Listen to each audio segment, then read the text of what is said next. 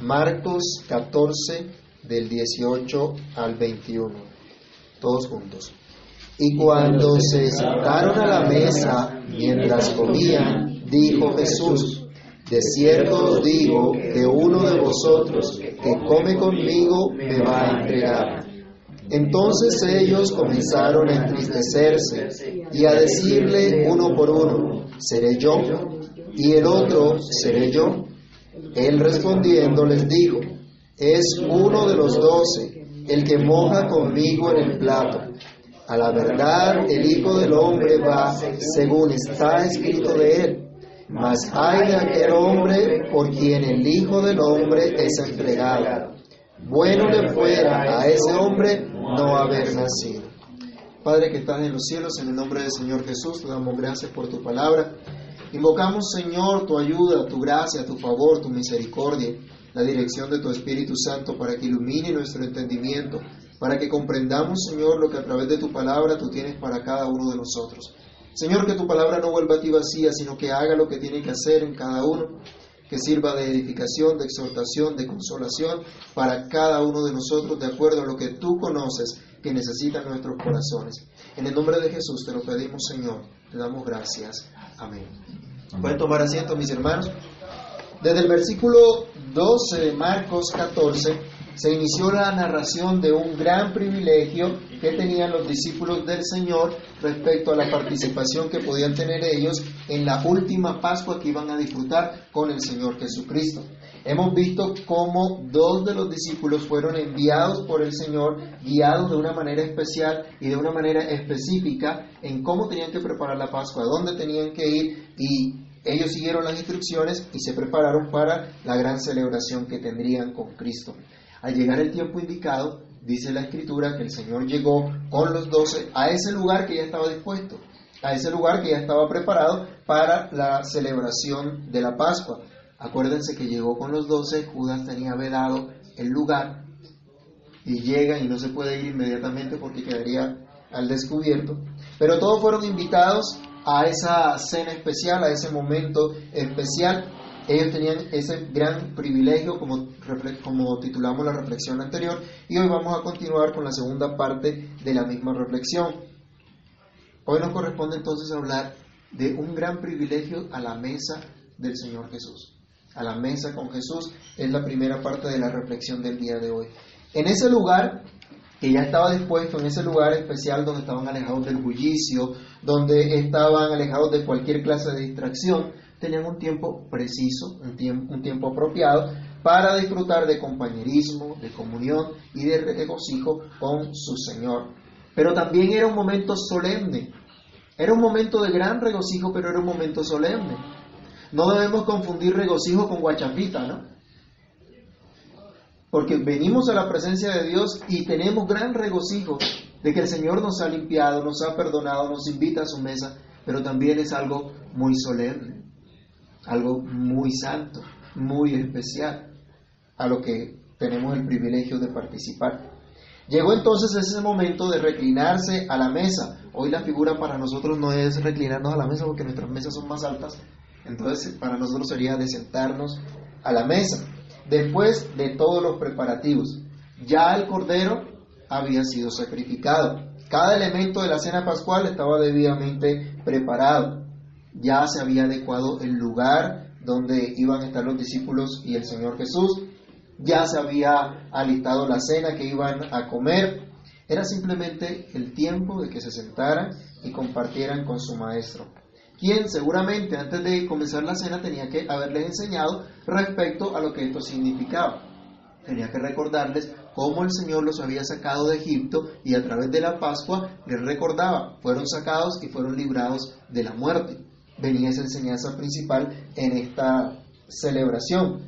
Hermanos, qué privilegio que tenemos usted y yo también, como creyentes en Cristo, de sentarnos a la mesa del Señor de ser llamados a la mesa del Señor a venir y tener comunión con nuestro Señor Jesucristo. Y debemos dar gracias a Dios por ese privilegio, porque Él, el Señor Jesucristo, es ese Cordero bien dispuesto desde antes de la fundación del mundo.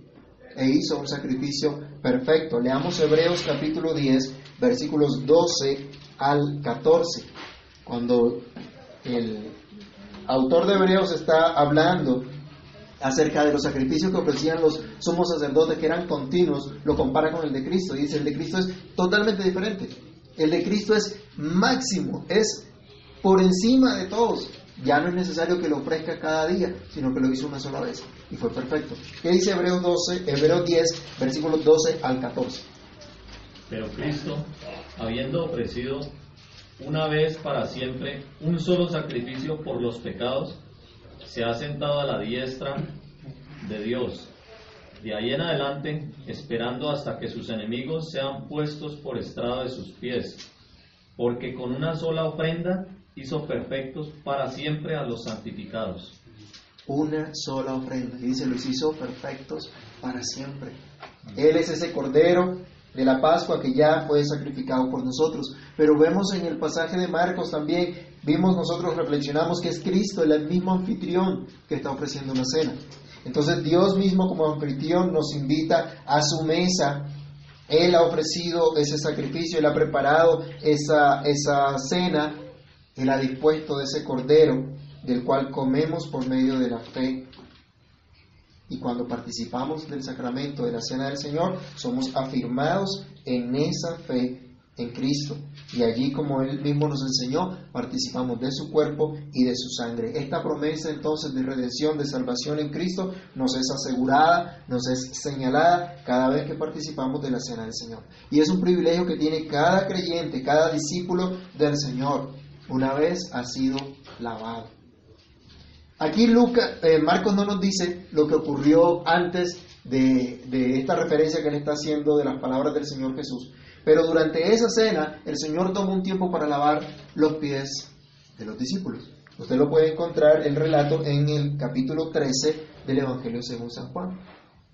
Allí va a encontrar que el Señor coge una toalla, se la amarra, busca una bandeja con agua y se acerca a cada uno de los doce a lavarle los pies. Este era un trabajo que hacía el esclavo de un anfitrión. Era una cortesía que el anfitrión daba a sus, a, sus invitados, pero este trabajo no lo hacía el anfitrión, lo hacía el esclavo. Ahora el Señor Jesús va, hace esto también, lava los pies a sus discípulos y les da una gran lección de humildad para que aprendan a servirse unos a otros y no a buscar el ser servido de pronto. Hace esto el Señor y les dice, yo les he dado ejemplo. El mismo anfitrión, el mismo que los convida a la mesa, se encarga de lavarles los pies. Y Pedro, como siempre era un poquito impulsivo, le dijo, Señor, tú me vas a lavar a mí. No, no, no. Al contrario, yo lo hago, yo lo hago por ti. Y la respuesta del Señor es, ah, perdón, le decía, si no te, si no te si no te lavo no tienes parte conmigo. Digo, uy Señor, si es así, entonces de la cabeza hasta los pies. y Que lo lavara todo. Y la respuesta del Señor es, el que está lavado no necesita sino lavarse los pies, pues está todo limpio. Y vosotros limpios estáis, aunque no todos. Aludiendo con esta frase, no todos, a Judas. Cabe resaltar en este punto que Judas no tenía una fe verdadera en Cristo. Y por ello, acuerdo a lo que dice el Señor, no estaba limpio.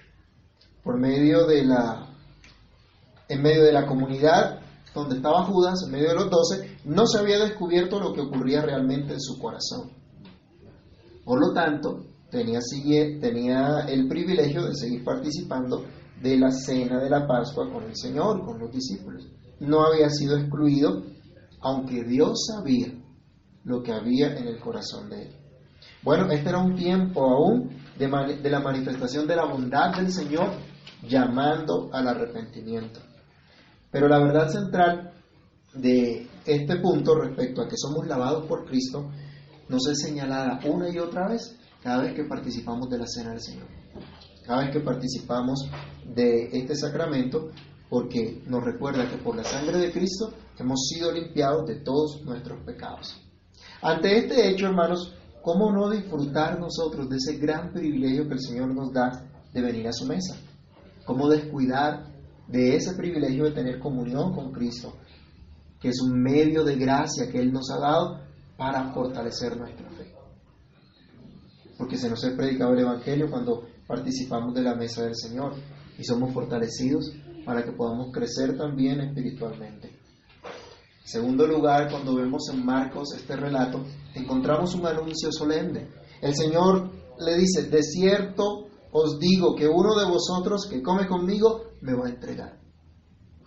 Y este desierto es amén, esto va a ser fijo, esto se va a cumplir. Uno de vosotros me va a entregar. Recordemos que el Señor ya le había dicho, en Marcos vemos el relato, ya le había dicho a los discípulos que él tendría que ser entregado a los principales sacerdotes, padecer, tendría que ser muerto y resucitado al tercer día. ¿Cuántas veces le había dicho esto? ¿Alguien se acuerda? Que ya lo hemos estudiado en todo Marcos. Tres veces. Ah, Les había dicho. En tres oportunidades diferentes les dijo que él tendría que morir. Ahora se acerca ese momento en que él tendrá que ser entregado en manos de pecadores. Al principio el anuncio fue muy extraño para los discípulos, pero ante la proximidad del mismo ya empiezan a ver que es cierto lo que el Señor está diciendo. En medio de una solemne y gozosa celebración, una celebración de comunión con Cristo, el Señor los sobrecoge con este anuncio directo y podríamos decir también hasta devastador. Uno de vosotros que come conmigo me va a entregar.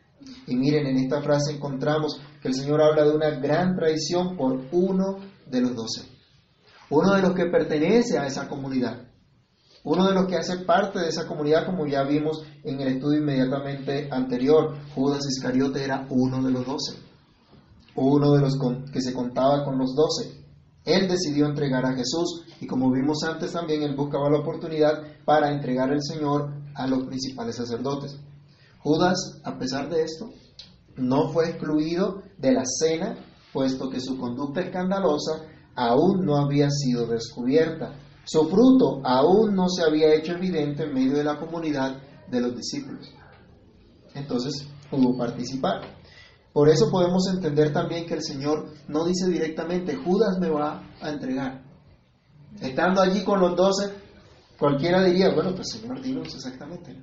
Cuando usted mira el relato de Juan, dice que Pedro, pues quería saber todas las cosas también, ¿no? Y le dice a, a Juan, que estaba más cerquita del Señor, hizo señas, ¿de quién es?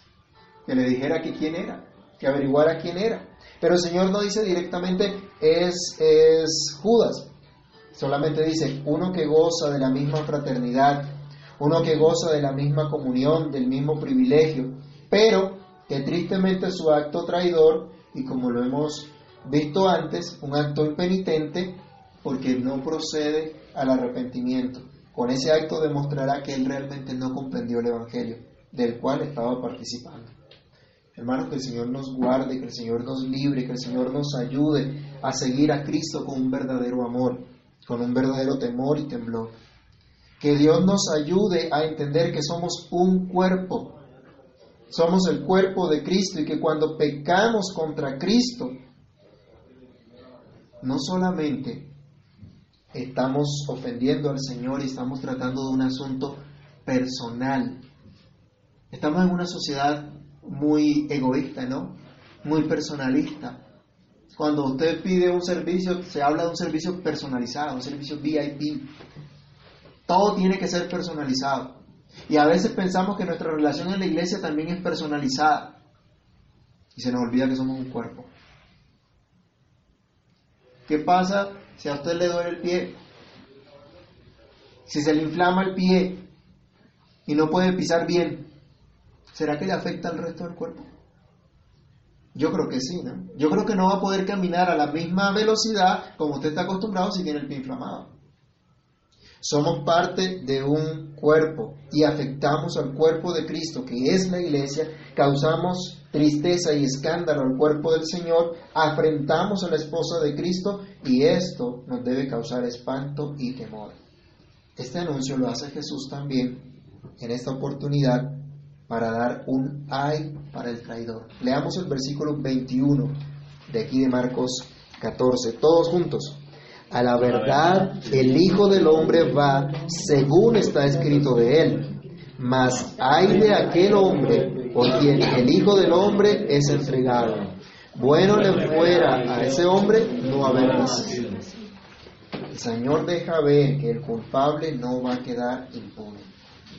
Que la responsabilidad del pecador se mantiene, que la soberanía de Dios no es una almohada para la responsabilidad del hombre, para el pecado del hombre.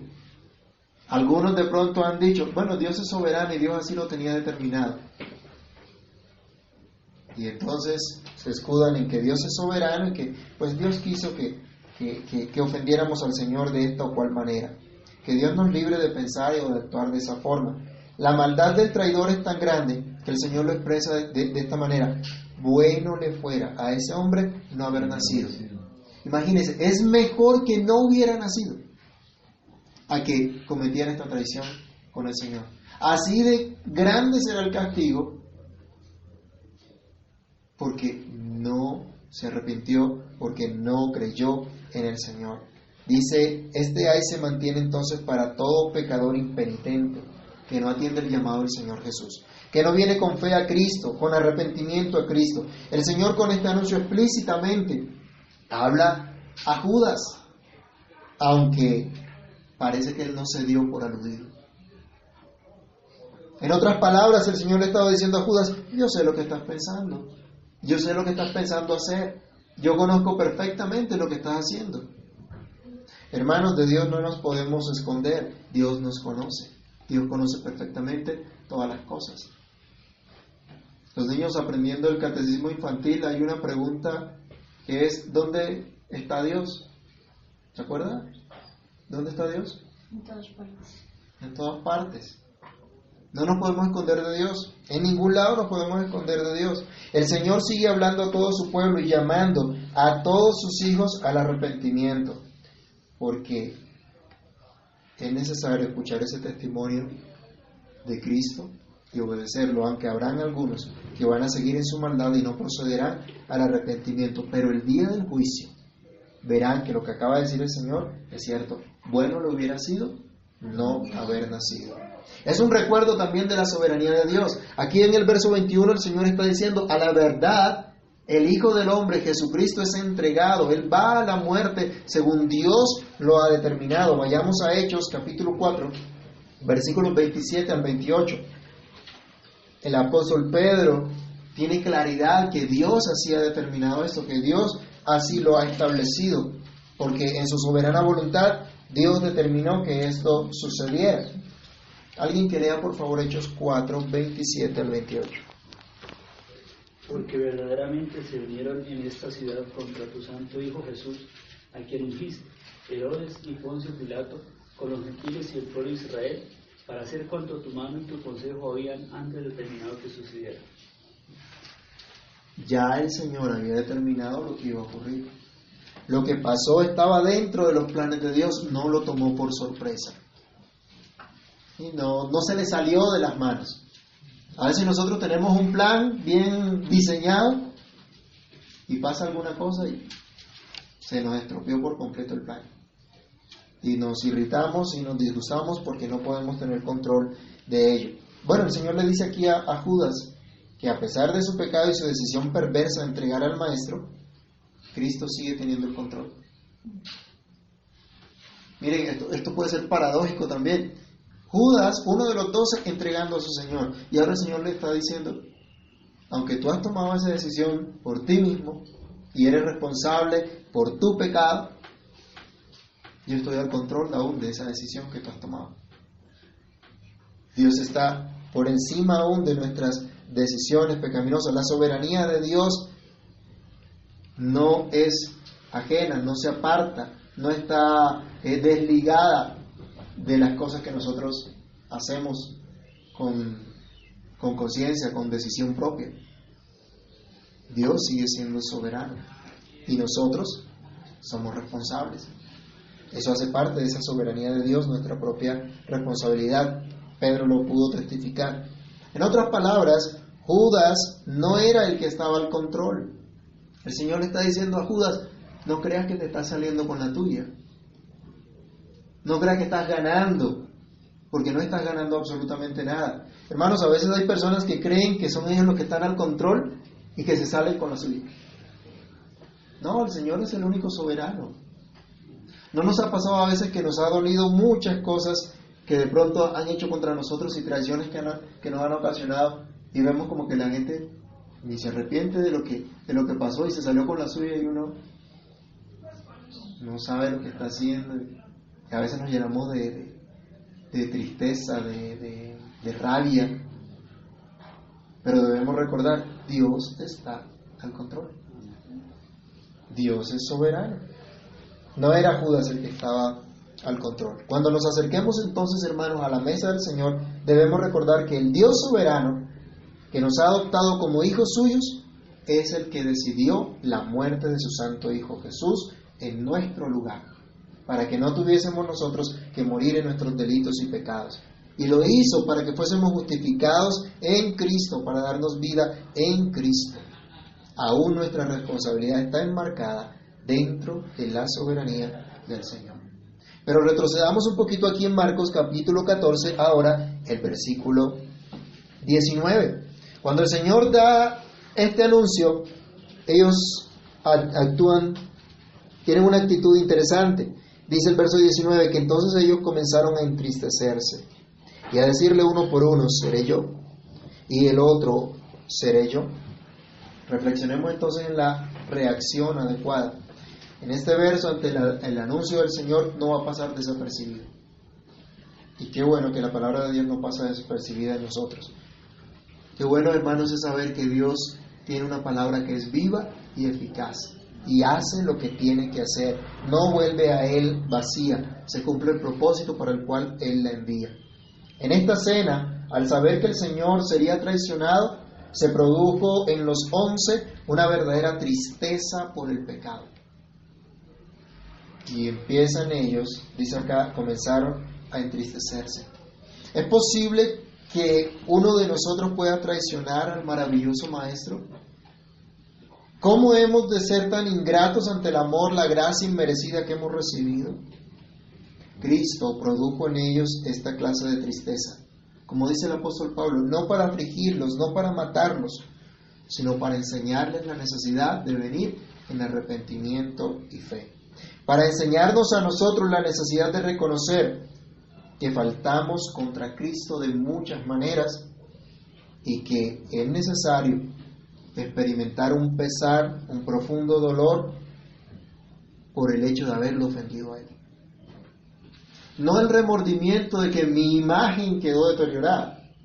Porque cuando nos equivocamos, ¿qué es lo que sale a relucir o, qué es lo primero que pensamos? Ah, ¿por qué hice esto?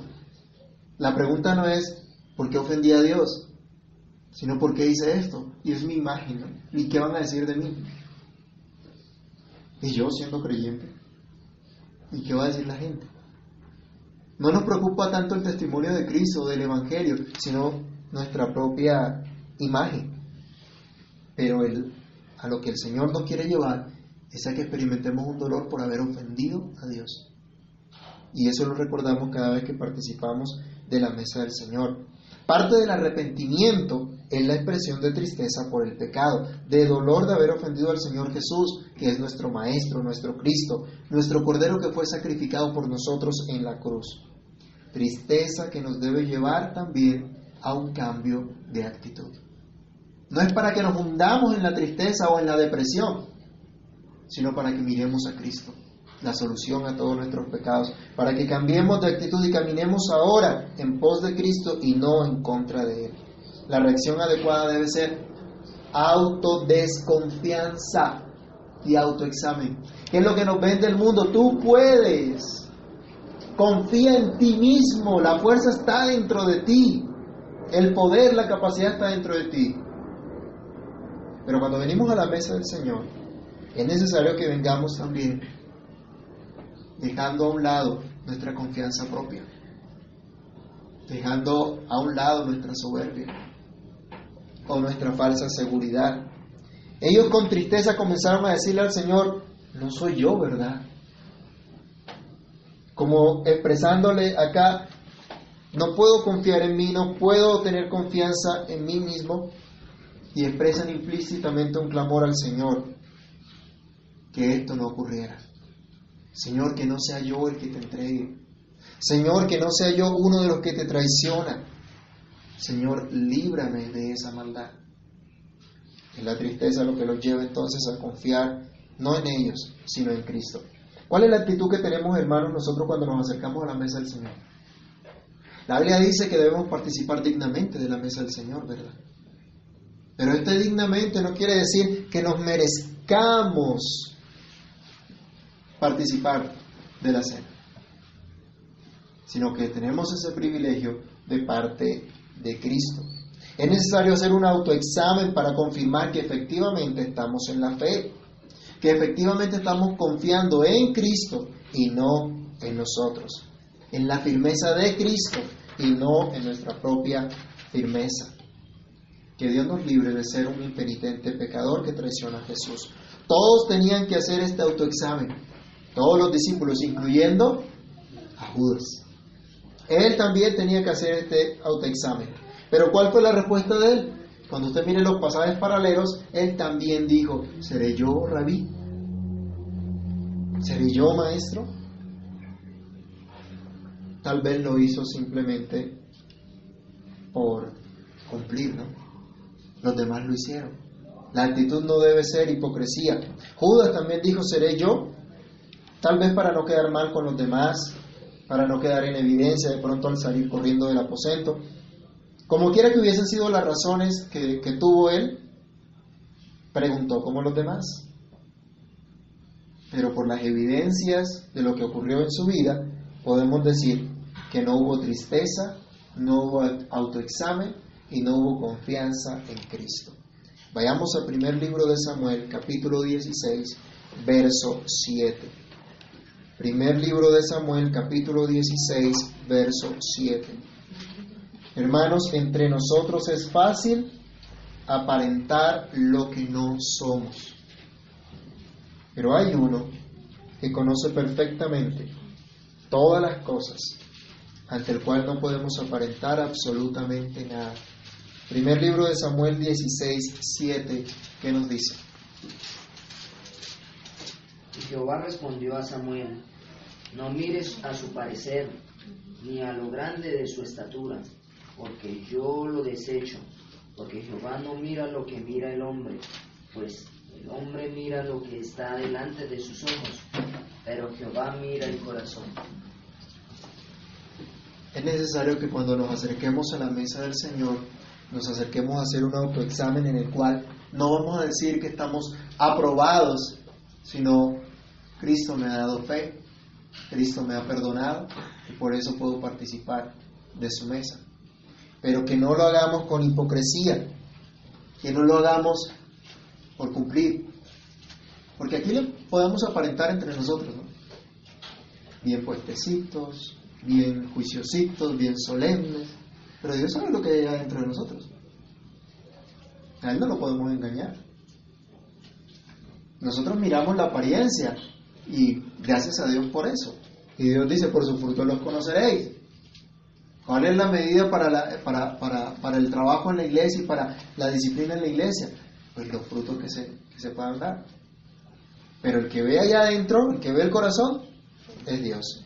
Y ante Él no podemos aparentar absolutamente nada. Nuestro autoexamen entonces no puede resultar en un falso concepto de autoaprobación, sino en la necesidad de arrepentimiento de nuestros pecados y de fe en el Señor Jesucristo, quien ha pagado por todos nuestros pecados en la cruz. Hermanos, es un gran privilegio ser parte del pueblo de Dios. Es un gran privilegio estar unidos a Cristo y es un gran privilegio participar de la comunión con Él y la comunión con su pueblo cuando participamos de la mesa del Señor. Allí se nos recuerda vívidamente que fuimos perdonados, que fuimos limpiados, que estamos unidos a Él. Entonces el Dios soberano nos trae a Cristo y nos enseña que fue su santa voluntad que Él muriera en lugar nuestro. Aunque los que lo entregaron fueron totalmente responsables de sus actos pecaminosos. Ante esto, continuo autoexamen, continuo arrepentimiento y fe en Cristo nos es totalmente necesario. Que Dios nos ayude a meditar cada vez más en esta verdad y a ser afirmados en ella. Oremos. Padre que estás en los cielos, en el nombre del Señor Jesús queremos darte gracias por tu inmensa bondad para con nosotros, por tus maravillas, Señor, porque tu palabra, Dios, hace lo que tiene que hacer. Te pedimos que tú nos ayudes, que tú obres en nuestros corazones, que nos permitas comprender el privilegio que nos has dado de ser parte de tu pueblo, de haber sido añadidos a tu pueblo, Señor de ser aquellos hijos tuyos que tú has adoptado para tu gloria.